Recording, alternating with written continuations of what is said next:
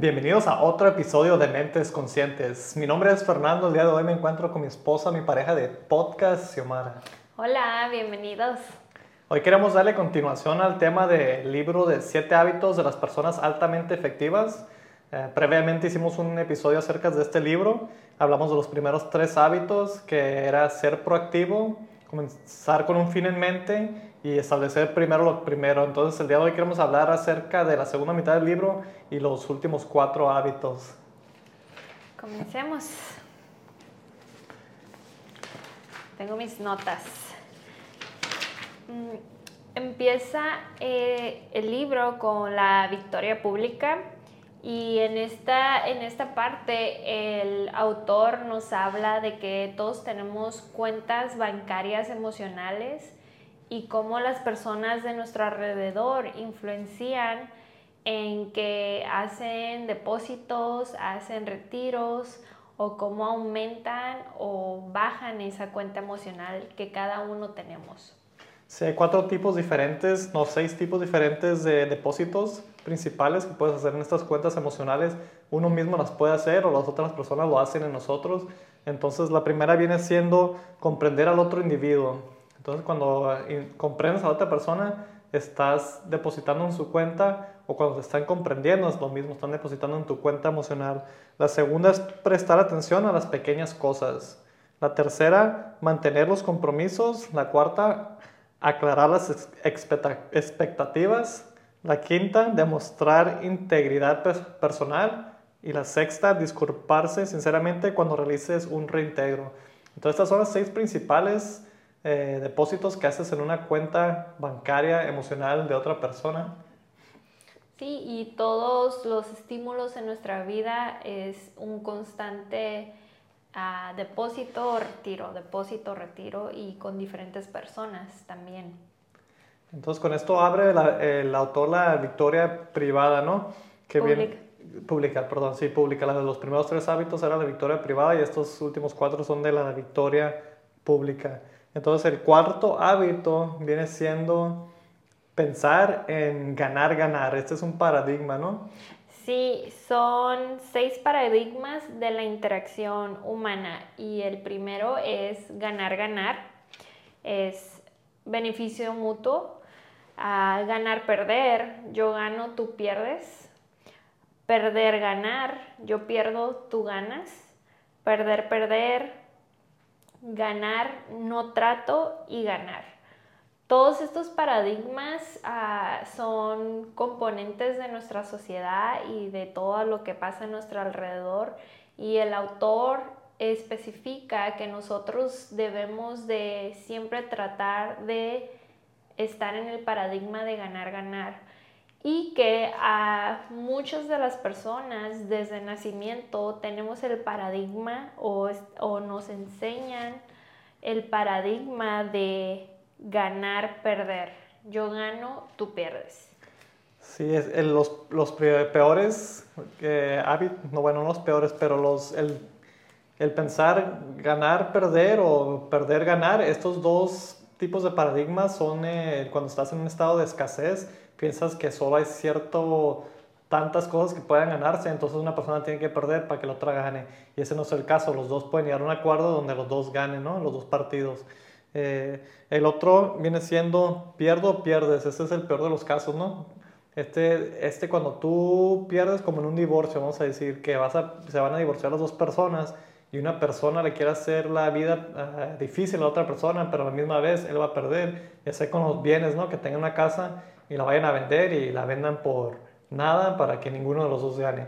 Este es uno de los peores casos que puede haber, ¿no? En, pierdo, pierdes. Ganar es una manera egoísta que nomás piensas en tú ganar, no piensas en los demás.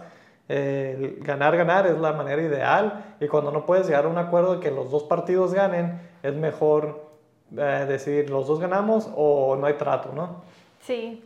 en el libro el autor dice que nuestra sociedad y sistema educativo están basados en el concepto de ganar, perder. Así es, eh, cuando tomas un examen, ¿no? pasas o no pasas. Entonces la vida real es muy diferente a eso. En realidad cuando te pones a prueba es lo que te, te ayuda a crecer y en la escuela es diferente. Si no pasas la prueba, eh, no, no estás creciendo, pero si pasas la prueba, te está yendo bien. Y en, la vida real no es así, no vas a llegar y pasar una prueba y vas a crecer, ¿no? En la vida real, cuando tengas estas pérdidas, es cuando vas a crecer. Entonces, es un, es un paradigma que, se nos ha, que está muy eh, arraigado. en nuestra cultura, ese de ganar, perder. Igual porque en el deporte puede que sean los únicos los casos, ¿no? Que ganar, perder, un equipo gana, el otro pierde, pero no vas a ganar a causa de, de lastimar a alguien o algo así, ¿no? Entonces, este viene siendo los, los diferentes tipos de, de, paradigmas que hay de pensar eh, cuando hay una situación así. Y tiene cuatro tipos de consecuencias muy graves estos diferentes paradigmas. Uno puede ser consecuencia económica, puede ser una eh, consecuencia positiva o negativa. Si los dos ganan, pues los dos van a ganar económicamente. Si es negativa, los dos van a perder económicamente. La otra sería, eh, sería una consecuencia eh, psíquica que te cause problemas psicológicos o te cause problemas emocionales. La otra sería una oportunidad, puede que pierdas una oportunidad o que ganen oportunidad los dos. Y la cuarta es responsabilidad. Entonces, todo esto puede ser una, una recompensa o un castigo. Entonces hay que tener cuidado cuando estamos lidiando con situaciones así, es en tu empresa, en tu relación. Si yo estoy con Xiomara y tenemos un desacuerdo, no significa que uno tiene que perder y el otro ganar. Tenemos que llegar a un acuerdo de ganar, ganar. Ok, si queremos ir a unas vacaciones, los dos, y yo quiero ir a China y Xiomara quiere ir a Europa, pues tal vez podemos decidir, ok, pues ni tú ni yo, ¿qué, qué nos conviene a los dos? ¿O qué es otro lugar, otra alternativa? Entonces eso es donde ganar, ganar. O si vamos a ir a comer, o si yo me quiero quedar aquí a comer, o Xiomara quiere salir, pues ¿qué podemos hacer, no? Tal vez podemos hacer Uber Eats y comemos aquí y, y no salimos. Es, es pensar en ganar, ganar. Es lo que, queremos, que nos lleva. Al quinto hábito, eh, procure primero comprender y después ser comprendido. En este, en este quinto hábito da el autor un muy buen ejemplo de un papá y un hijo, que el papá le dice a su amigo, oh, no entiendo a mi hijo, no me escucha. Y entonces el amigo le dice, ¿cómo que no entiendes a tu hijo porque no te escucha? Dice, sí, no lo entiendo, no me escucha. Entonces el amigo le dice, ¿qué no se supone que tú tienes que escuchar a tu hijo para entenderlo? Y el amigo se quedó, ah, pues sí cierto, tengo que escuchar para entender. Entonces muchas veces no escuchamos con entendimiento, nomás estamos escuchando por escuchar o fingimos escuchar, ¿no? O estamos escuchando para ya poder responder, pero sin tener esa comprensión de lo que está, se está diciendo, ¿no? Aquí en mis notas puse, tenemos la tendencia de apresurarnos y arreglar las cosas con un buen consejo, pero fallamos en realmente comprender el problema. La comunicación es la habilidad más importante de la vida. Es muy cierto. ¿Y cuántas veces no estamos hablando y pensando en lo que voy a decir? A mí me, sucede en este podcast que Semara está hablando de algo muy importante y yo a veces ya no estoy poniendo atención porque estoy pensando en lo que voy a decir. Entonces eso no es bueno porque no la estoy escuchando a ella y puede que lo que ella esté diciendo yo lo repita, entonces ahí se van a quedar ustedes como que, ¿qué no acaba de decir eso? O ella, Xiomara, se va a quedar como que acaba de decir eso, no me estás escuchando. Entonces esto hay que, hay que tener cuidado de estar nomás pensando en qué voy a decir después de que termine esa persona. Sí, creo, bueno, el autor dice que la mayoría de las personas estamos ya con la respuesta en la boca, pero no necesariamente una respuesta neutral, sino siempre tenemos la tendencia de responder bajo nuestras vivencias y experiencias. Entonces los consejos, opiniones que damos siempre llevan a el contexto de a mí me pasó esto, mi experiencia, yo tuve esto o siempre con el con nuestra experiencia propia y no en realmente enfocarnos en la situación que pasó esa persona y dar un consejo neutral sin meter tu experiencia de vida. Sí, ¿cuántas veces nos damos consejos en temas que no nos pertenecen? Si alguien viene y me dice, oh, me acabo de divorciar y tengo este problema y eso y lo otro y estoy lidiando con estas emociones, yo no tengo esa autoridad o no, no tengo esa experiencia para poder aconsejarlo, oh, pues haz esto y eso y eso y eso, porque yo no he pasado eso. O al igual, si yo tengo un problema con Xiomara en la relación, yo no voy a ir con una persona que, que no tenga una relación eh, eh, efectiva, una buena relación, si es una persona que ha tenido muchos divorcios y le pido yo un consejo a esa persona, no, no es una persona que le corresponde ese tema. Entonces, es como hemos dicho en el pasado, ¿no? que ir a pedir consejos de, de bienes y raíces a una persona indigente, un homeless, ¿no?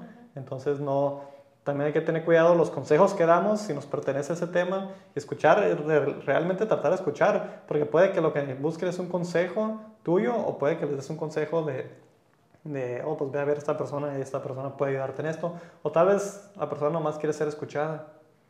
Tal vez.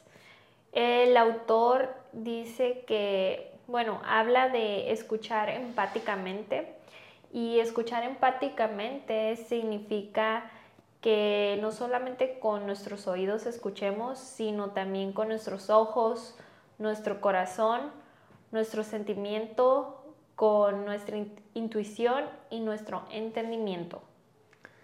Y, hay cuatro niveles diferentes de, escuchar, ¿no? Que viene siendo el ignorar, que viene siendo uno, de los niveles de escuchar. Sí. Que estás ignorando. El otro viene siendo fingir escuchar, que nomás estás como que, pero no estás escuchando. El otro viene siendo escuchar selectivo, que esto yo lo, me he cachado que lo hago muchas veces, es algo que, que reflexiono y lo hago. Incluso con Xiomara, me lo mencionaba hace ratito, que, que escucho selectivamente en veces y no estoy escuchando con entendimiento. esto nos sucede muchas veces y la mejor manera, el mejor nivel de estar escuchando a alguien es atentamente. En realidad, estar escuchándolos tratar de ver cómo se sienten, qué es lo que te quieren decir, porque muchas veces no sabemos expresarnos y estamos hablando con alguien, pero estamos diciendo algo, pero puede que, que queramos decir otra cosa. Entonces, escuchar con ese entendimiento para realmente entender lo que la persona está sintiendo adentro y no nomás hacer nuestras conclusiones y diagnosticar a la persona y tratar de prescribirle lo que, lo que uno piensa. Hay otro ejemplo en el libro del, que habla de un oculista que prescribe unos lentes a un paciente que viene y no mira bien y le dice, toma mis lentes, estos yo miro bien con ellos. Y el cliente se los pone y dice, no, no, no miro nada, está peor. Y dice, no, no, para mí me funcionan, tú deberes ver bien, intenta más, intenta más difícil de ver mejor. Entonces no le funcionan, no le funcionan y el oculista no está escuchando y el paciente pues no va a querer ir con una persona así, no vas a querer ir con alguien que le digas que tienes un síntoma y que no te esté escuchando y te quiera prescribir algo más, ¿qué confianza le puedes tener a una persona si, si yo estoy diciendo a la Xiomara que, que quiero algo en nuestra relación o que me molesta algo y ella me está diciendo otra cosa completamente diferente y le estoy diciendo otra vez, entonces, ¿qué, qué, qué comunicación es esa? No, no es un tipo de comunicación, entonces hay que escuchar atentamente para en realidad saber lo que la otra persona está sintiendo o que quiere decir. Me gustó mucho que eh, el autor ah, dijo esta, esta frase que dice, las grandes necesidades del ser humano es sobrevivencia física. Bueno, después de sobrevivencia física, una de las grandes necesidades del ser humano es sobrevivencia psicológica, ser entendido, apreciado y validado.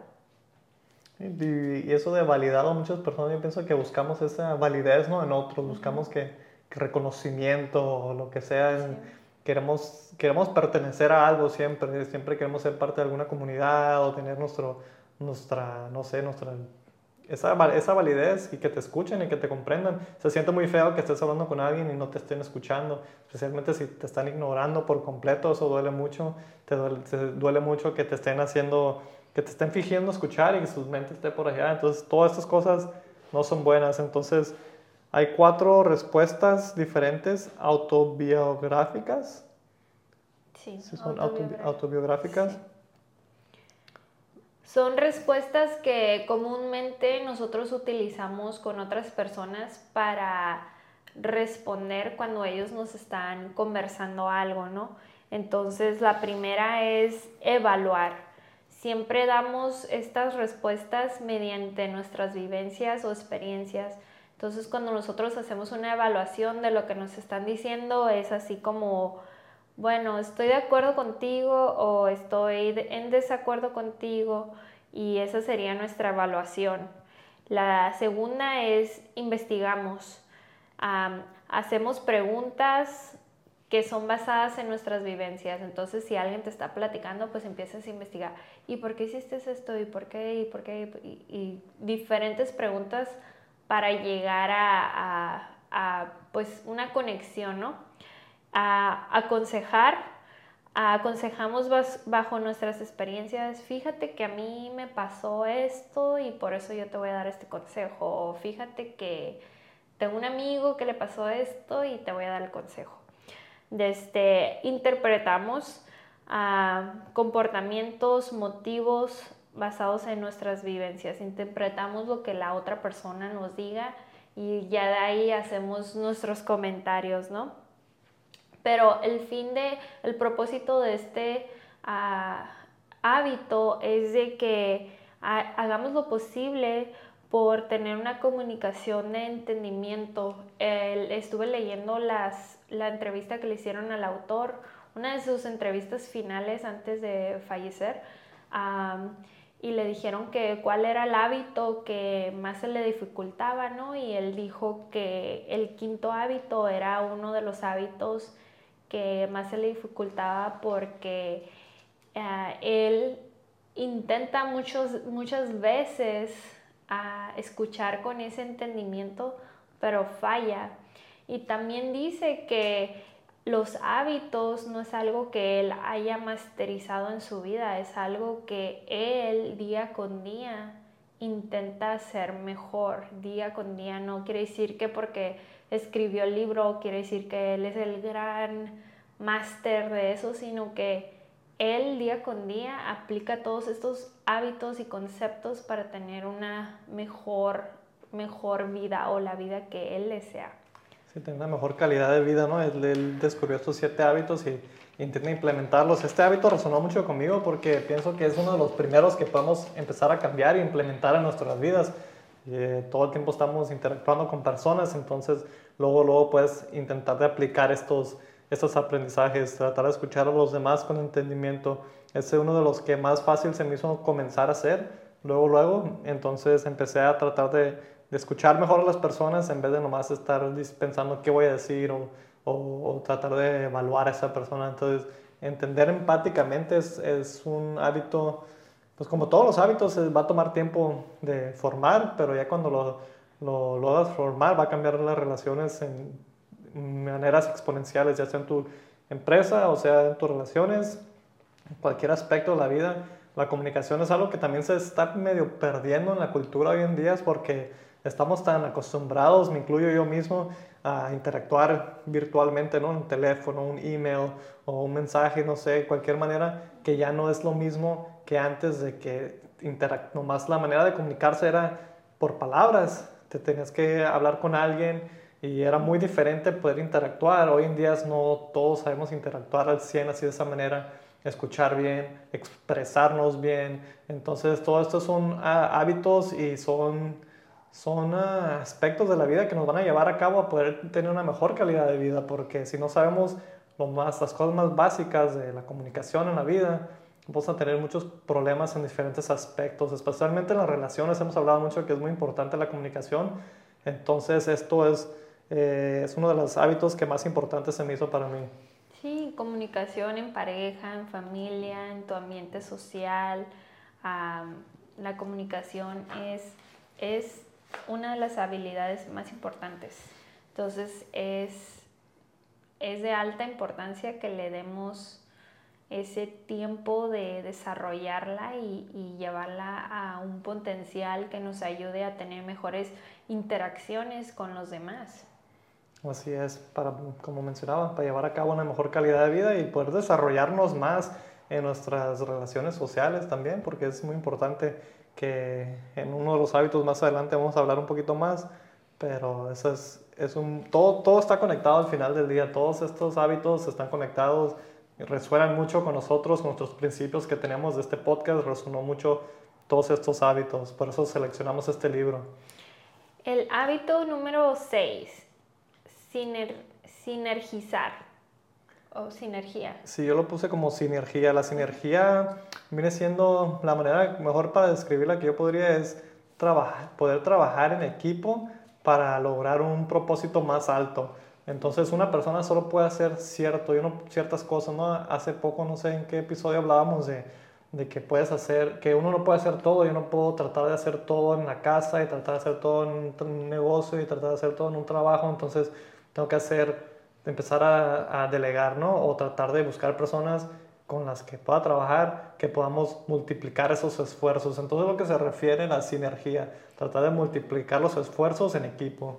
Sí, él da un ejemplo que es el, el todo completo es mejor que la suma de las partes, que es lo mismo que, que tú estás diciendo.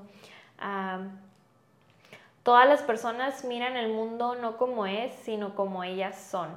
Entonces la sinergia te ayuda a ser creativo, a pensar, como le dicen en inglés, outside the box, fuera de la caja, a pensar creativamente y te ayuda más que nada a resolver problemas o situaciones con una tercera alternativa, porque o, si, o si, estás en, un grupo grande, en una alternativa más, una alternativa extra, porque usualmente yo voy a tener mi punto de vista, Fernando tiene su punto de vista y si estamos en, en otro grupo, cada quien tiene su punto de vista, pero la sinergia, o sea, el, el, el, nosotros seríamos las partes y ya si todos pensamos en conjunto en una sola solución, eso sería el todo.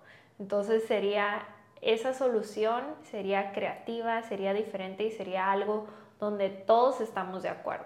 Sí, es lo ideal para, para, trabajar en equipo, ya sea con tu pareja, en tu, en tu familia, si tienes tu familia y tus hijos, que todos miren la, la, pues la, el propósito, la meta en común, ¿no? En que no nos todos tengan ideas diferentes porque ahí no van a estar trabajando en equipo, todos van a tener una idea diferente de lo que quieren lograr, pero cuando todos logran ver esa misma idea y pueden trabajar en equipo, ya se multiplican los esfuerzos.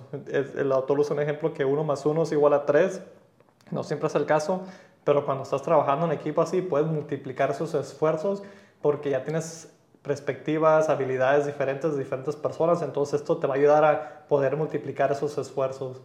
Sí, también él dice que la sinergia juega un papel muy importante con la comunicación, la cooperación, la confianza y la creatividad en las personas.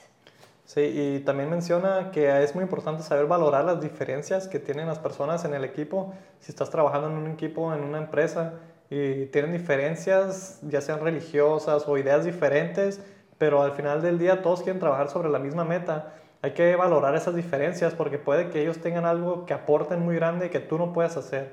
Hay que saber valorar esas diferencias porque todos tenemos debilidades y fortalezas, entonces hay que saber valorar esas diferencias porque no sabemos lo que la otra persona aporte y esto, esto nos va a ayudar a poder trabajar en sinergia.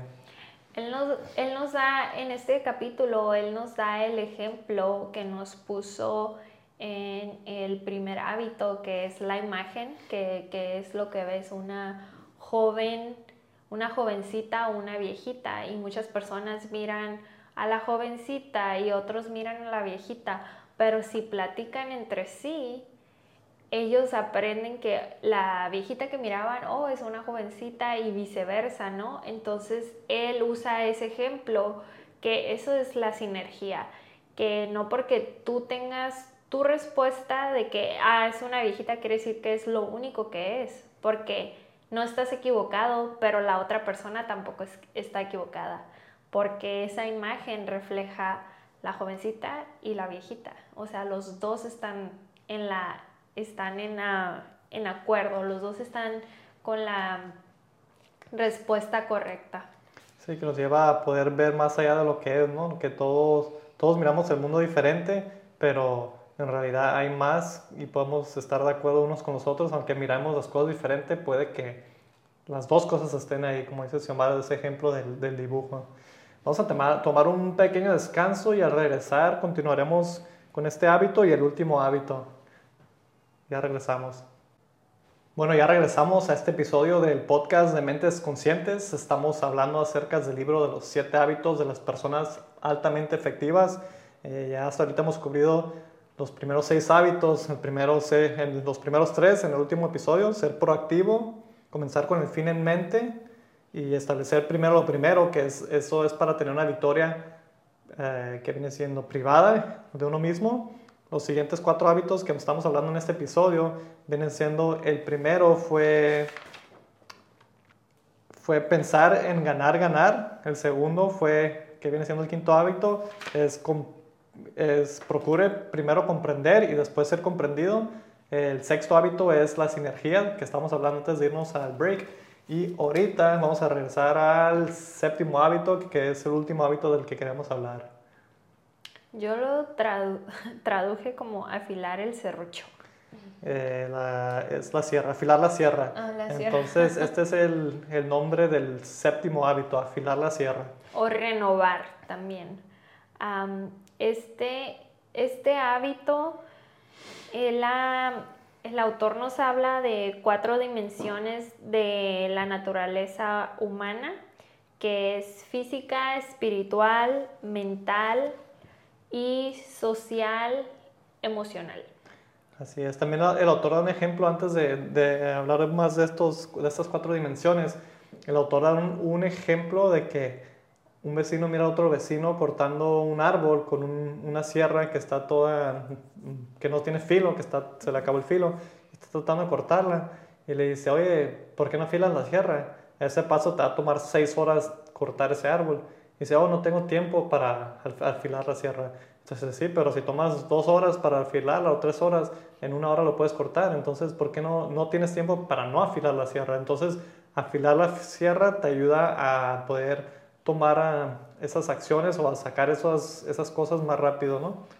Sí, y en este concepto, él lo pone a afilar la sierra, es que nosotros nos enfoquemos en estos conceptos de nuestra naturaleza humana y tratar de mejorarlos y que siempre estén óptimos que caen en lo que es exactamente el propósito de este podcast, que es el desarrollo personal. Este episodio, este último hábito, perdón, se tiene, tiene todo que ver con el desarrollo personal. Estas cuatro dimensiones, afilar la sierra, está hablando de en estas cuatro dimensiones, que es desarrollar el desarrollo personal, pues. Sí, entonces el número uno es el físico, y el autor nos dice que cuidar de nuestro cuerpo y alimentación, descanso, relajación y hacer ejercicio físico habitual. Y eso es algo que, señor Mario, eh, hace poco estábamos planeando para nuestras metas del próximo año y es algo que le dimos mucha importancia. Y en realidad la mayoría de las personas hacen esto. Al final del año le dan mucha importancia a eso porque es algo sumamente importante. Eh, el estado físico de uno es algo que debe estar al 100 para que pueda estar bien en otros aspectos. Entonces nos acercamos a una nueva década el 2020 este va a ser el último episodio de este año yo pienso no de, hecho lo vamos a publicar el, el día de año nuevo entonces hay que comenzar este año afilando la sierra en estas cuatro dimensiones, ¿no? especialmente la física es una que si María estamos trabajando, tenemos unas metas muy buenas ahí y, nos estamos llevando contabilidad uno al otro para lograr cumplir estas metas. Eh, el autor dice que la mayoría pensamos que no tenemos tiempo suficiente para ejercitarnos y es un paradigma distorsionado. Sí, qué fácil es no tener tiempo para cuidarte, pero cuando estés enfermo vas a tener que obligarte a tener tiempo para ir al doctor, para que te mediquen, para estar en una cama enfermo, para que te operen.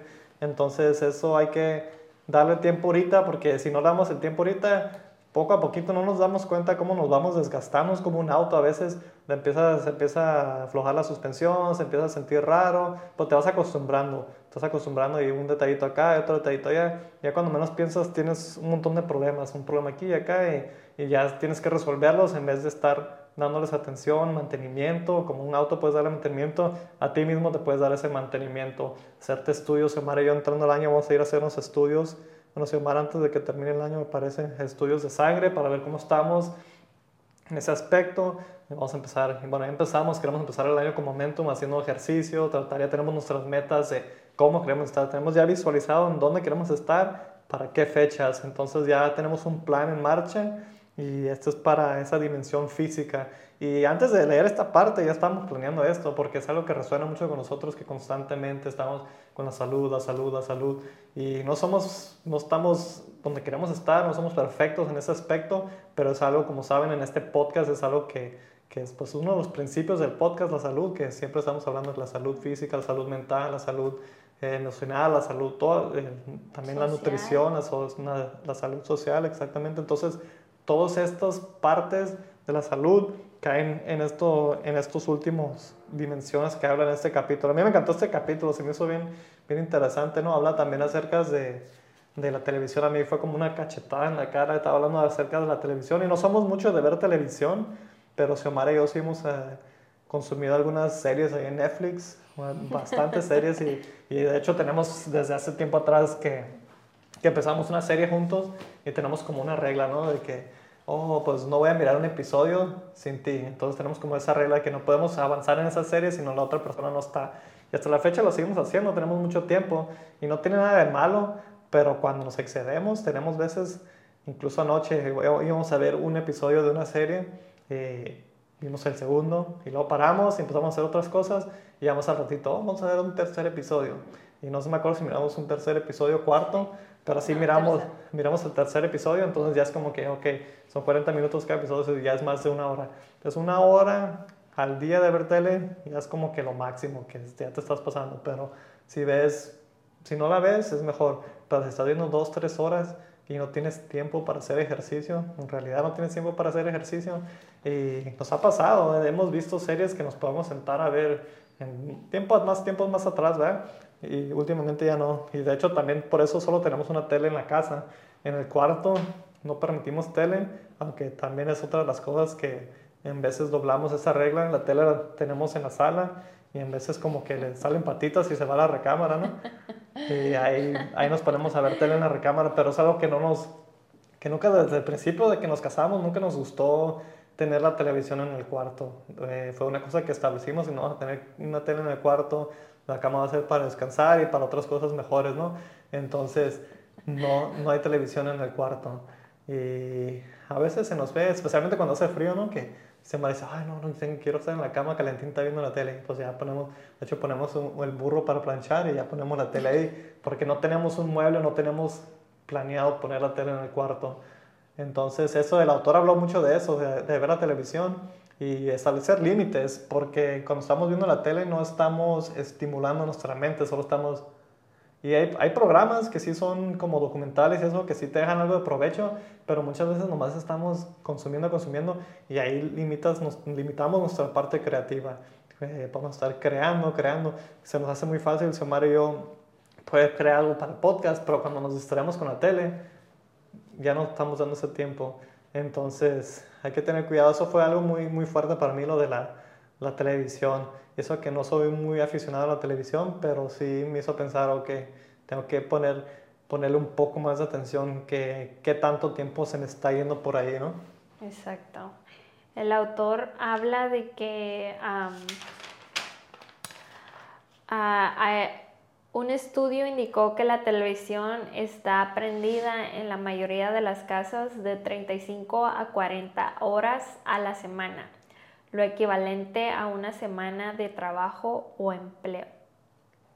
Imagínense si esas 35 a 40 horas las dedicáramos al podcast, Omar y yo, ¿cuánto cuánto no avanzaríamos o cuánto no podríamos lograr. Eh, a veces también hay que darnos tiempo. Si María nos hemos dado una vez a la semana tiempo para, para nosotros dos, para salir a hacer algo. Entonces, no todo se trata de trabajar, trabajar, trabajar. Eh, pero si te gusta el trabajo, pues eh, con, con, mucho gusto hazlo, ¿no? También él habla de que lo que vemos en la tele es nuestro centro de influencia. Entonces, es muy importante ser selectivos y estar muy pendientes qué es, qué es lo que estamos consumiendo en la televisión y si lo estamos consumiendo a grandes cantidades de horas, pues que sea algo que te beneficie, ¿no? Eso es muy poderoso eso que dices porque es muy... Ah, he mencionado mucho, no tengo nada en contra de las noticias, yo consumo ciertas noticias, pero que estén relacionadas con ciertas cosas que están en mi vida. Eh, hay personas que ponen las noticias está bien si es lo que les gusta, pero ponen las noticias y se acaba ese programa de noticias y ven otro programa de noticias y luego ven otra perspectiva de noticias y ya saben de todas las noticias del mundo que está pasando. Está bien estar enterados, no tiene nada de malo, pero cuando eso empieza a controlar tu vida y nomás tienes esa perspectiva negativa, que todo está mal y que la guerra y guerra, como dice Semana, influencia mucho en tu vida. Puedes nomás estar pensando en guerra, guerra, guerra, guerra, guerra, porque es todo lo que miras en las noticias. Pero en realidad en tu ciudad puede que todo esté bien tranquilo, en tu vida todo está tranquilo, pero tú no vas a estar tranquilo si nomás estás pensando en esa guerra porque estás influenciando el, el, la, la, televisión. Y, y, perdón, y ahora un dispositivo que viene siendo como la televisión es nuestro celular. Ya casi casi es lo mismo que una televisión. ¿Qué hacemos? Consumir ahí Netflix. Ya tenemos los mismos programas que antes eran nomás de cable, ya están en los celulares. HBO, todas esas cosas ya están ahí en el celular. Puedes ver las noticias en tu celular, puedes estar viendo todo eso ahí todo el día, ¿no? YouTube. El YouTube es un canal de televisión en el celular, casi, casi. Pero YouTube tiene mucho también contenido productivo que te puedes aprender, que puede servirte como una escuela. Entonces también hay que, como este podcast, entonces hay que ver qué estamos consumiendo y qué no estamos consumiendo. Eh, tener cuidado. Y si quieres consumir algo que no te dé nada de provecho, no tiene nada de malo, si te va a entretener, pero limitar y tener cuidado. 40 horas se me hace como que, ouch. Sí, sí, sí.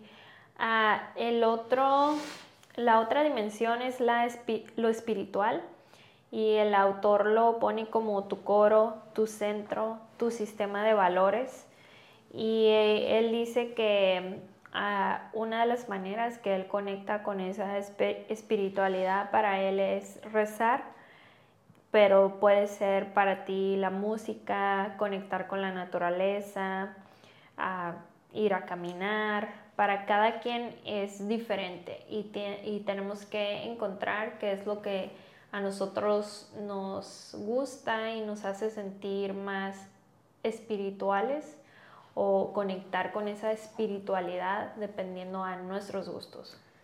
Y este año que pasó, 2019, es una de las cosas que, que, he estado trabajando mucho en mi espiritualidad, conocerla mejor, porque todavía no, no estoy completamente claro, tengo una buena idea, he empezado a explorar esa área de mí mismo, de, dentro de mí, pero es algo que, que, toma trabajo también, igual que la salud física, es algo que, que es trabajo constante, constante.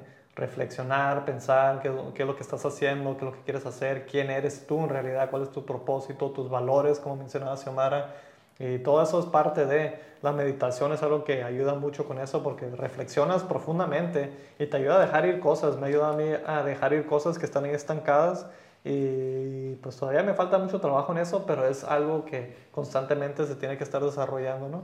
Sí, ah, la, la tercera dimensión es lo mental.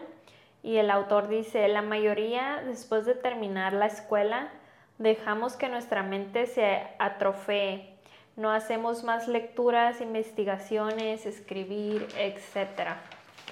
Y, y, luego pues comenta lo de la televisión, ¿no? Entonces él dice que, que usualmente lo que estimula todo nuestro crecimiento es en la escuela. ¿Por qué? Porque tienes, lo tienes que hacer pero ya que termines la escuela, la universidad o la prepa o lo que vayas a estudiar, usualmente la gente deja de estimular ese crecimiento porque ahora lo que lee o lo que hace es para su trabajo y o, su trabajo y no o, ¿cómo se dice? o cosas que no te beneficien pero no estimulas ese crecimiento que a ti te gustaría de otros temas que son diferentes. Entonces él nos dice que la lectura es la manera de aprender de grandes mentes y, y, la lectura expande nuestra mente y nuestro conocimiento y nos hace pensar creativamente porque estamos expandiendo áreas que no estamos acostumbrados a desarrollar. Y junto con la lectura también va el escribir, es algo muy importante escribir.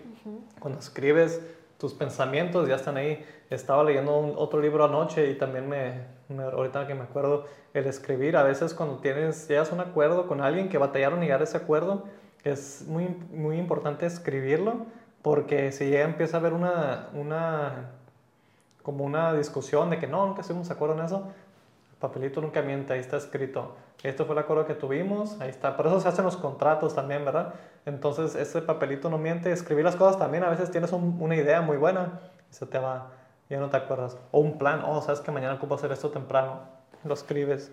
Entonces, el escribir va junto con, con, ah, con el desarrollo personal, igual que leer, puedes que estés leyendo, leyendo, pero se te olvidan las cosas, pero si lees y hay algo que resuena mucho contigo y lo escribes, tienes más posibilidad de, de aprenderte eso, escribir, leyéndolo y escribiéndolo, que nomás si lo leíste y con el tiempo se te olvida. Y si lo escribes y lo tienes en un lugar que lo vas a volver a leer, pues mejor todavía, ¿no? Sí, también el escribir estimula nuestra comunicación, nuestra manera de expresarnos, desde, este, nos da claridad mental.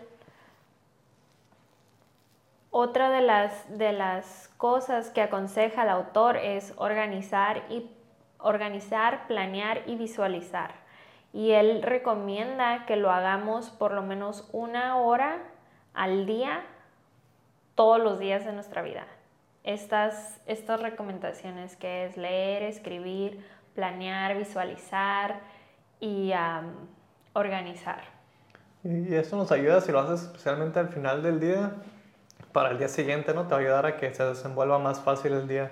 Entonces es algo muy, muy bueno para, es muy, es muy bueno agregar esto a tus hábitos de escribir. Yo las únicas veces que escribo es en esta libreta que tengo ya un, montón de cosas, incluso cuando la estoy leyendo, que, que estoy hablando aquí, pero todo lo escribo, ya sean metas en pareja, metas personales, cosas, temas del podcast que queremos hablar, metas del podcast.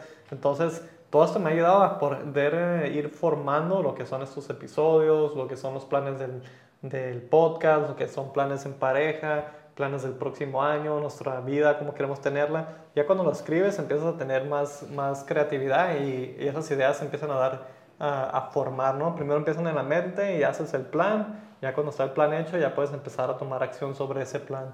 Sí, y lo que él dice es de que siempre desarrollar nuestra mente, ¿no? Y el último, la última dimensión es lo social y lo emocional. Ah, y estas están manifestadas en nuestras relaciones con otros.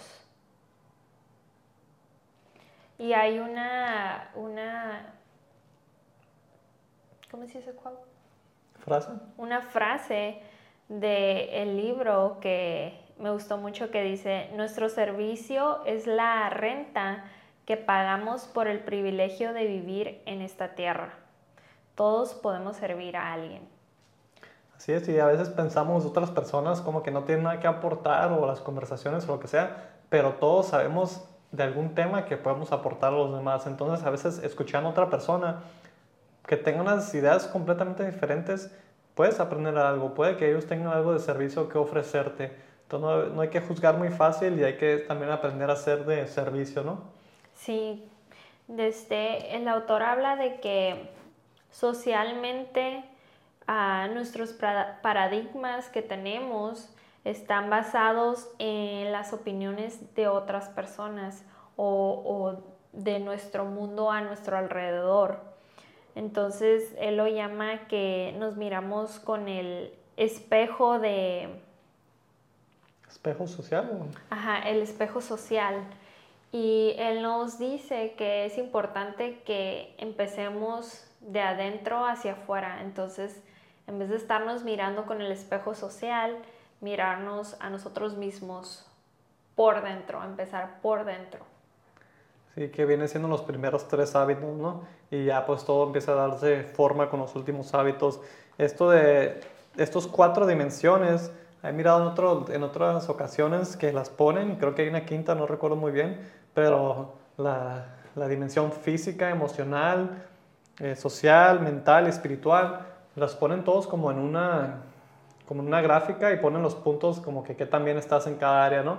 Entonces ya los, cuando tienes tus puntos en, en esas áreas de qué también estás, empiezas a conectarlos y en realidad quieres que hagan como una, un tipo de rueda. Si no hacen una rueda muy buena y están todos así, todos dicen que esa es la rueda con la que tú vas por la vida. Entonces si está toda desformada y está dando vueltas, vas a estar por la vida en ese, pues nomás como que va a ser una vida muy, muy ruda, muy muy difícil, no va a ser un camino suave. Sí, no vas a fluir con facilidad. Así es, entonces estas cuatro cosas, y a mí me como que me cayó el cielo estas últimas semanas eh, acerca de estas cosas, porque puede que enfoque mucho en una cierta cosa y en las demás no les dé atención, es muy fácil enfocarte en tu trabajo, trabajo, trabajo, trabajo, tu carrera, carrera, carrera, y luego la familia empieza a salir por fuera. O luego también las relaciones, ¿no? Tu relación puede que te enfoque mucho en dinero, dinero, dinero, dinero, y tu matrimonio. Mucha, hay muchas personas también con la salud. ¿Cuántas personas ricas no hay que su salud se va por la ventana, no tienen salud o no tienen felicidad, no tienen... Entonces hay que tratar de tener ese balance hasta cierto punto. Va a haber tiempos en la vida donde uno sea más importante que el otro, pero cuando llega ese tiempo es porque lo descuidamos o porque no hemos invertido mucho en esa, en esa dimensión. Entonces estas cuatro dimensiones las da el autor, pero resuenan mucho con nuestros, nuestros cinco principios que vienen siendo la salud, el amor, la abundancia, la felicidad y el medio ambiente. Todo eso está muy altamente conectado con estas cuatro dimensiones. Por eso resonó mucho este episodio, este episodio, este capítulo conmigo. Lo estaba leyendo y estaba pensando, ah, ok, sí, tiene mucha razón, esto, es algo que he estado pensando, pero lo pone de otra manera el autor. También muy importante porque las, lo social y emocional a veces no le damos tanta importancia, miramos ciertas cosas, pero no le damos esa, ese esa prioridad ¿no? a ciertas cosas. todos le damos prioridades diferentes a diferentes cosas. Entonces, cada quien tenemos nuestras fortalezas y, y debilidades, como mencionaba hace ratito. Sí, este libro está basado en, un, en múltiples estudios de más de 25 años de la carrera de Stephen Covey. Y, este, y él dice que este libro, que a él no le gusta que le digan, ya leí tu libro bueno, que le decían, ya leí tu libro, porque él considera que este libro es como una guía que tienes que seguir usando a través de tu vida para que sigas mejorando y haciéndolo mejor. Y a pesar que él lo escribió, ah, él todavía necesitaba mucho más mejoras en todos estos hábitos y conceptos para lograr estar en donde él quería estar. Entonces, este libro nos dejó mucho aprendizaje, pero definitivamente es un libro que vamos a volver a, leer y a repasar porque toda la información que tiene ahí está tan, tan densa y es tan importante que es casi imposible para nosotros lograr poner todo lo que esos capítulos decían en estos episodios. Y creo que ya va a ser un episodio bastante largo de por sí y tómense el tiempo de leerlo, tómense el tiempo de escucharlo en audiolibro o en ebook o comprarlo y que les sirva de guía para repasarlo y, y seguir creciendo y mejorando. Sí, como dice Xiomara, está súper denso y este libro es, va a ayudar mucho con su desarrollo personal y les va a ayudar a mejorar su calidad de vida como dice Xiomara, está súper denso. Este, tuvimos que hacer dos episodios, tuvimos que leerlo en dos meses. Normalmente leemos un libro al mes, este lo tuvimos que quebrar en dos meses porque tiene tanto contenido, tanta información. Yo es la segunda vez que lo leo, pero todavía siento que, que me falta más y empiezo a implementar los hábitos, empiezo a implementarlos, a repasarlos, a tratar de, de usarlos porque así son los libros, hay que leerlos, pero hay que implementar las cosas también. No nomás leerlas y, oh, ya lo leí el libro no hay que leer, implementar y es lo que va a empezar a, vamos a empezar a ver esos cambios, tomando estas acciones y aprendiendo de los libros. Y casi todos los libros, como dice Xiomara, no es de leerlos una vez, es de leerlos, ok, y luego lees otro libro, lo que sea, y luego repasarlos. Ah, ¿Sabes que Este libro tenía información acerca de esto, quiero, ahorita estoy batallando en esto o quiero saber más acerca de esto y regresar. Y muchas veces no estamos preparados para recibir la primera vez que leemos un libro cierta información ya lo volvemos a leer y ah, ya agarramos, obtenemos esa información que, no, que a la primera vez tal vez no estamos listos para recibirla. Entonces lo invitamos a que lean ese libro, está muy bueno. Esperamos que apliquen estos hábitos, son demasiado buenos, nosotros estamos aplicándolos y, y poco a poco empezamos a ver diferencias. Eh, esperemos que encuentren este episodio de alto valor, les pedimos que compartan, si les gustó, denle un like y si están escuchando en iTunes, déjenos un review, eso nos ayuda bastante. Y muchísimas gracias a todos por escucharnos. Nos vemos en el próximo episodio. Hasta luego.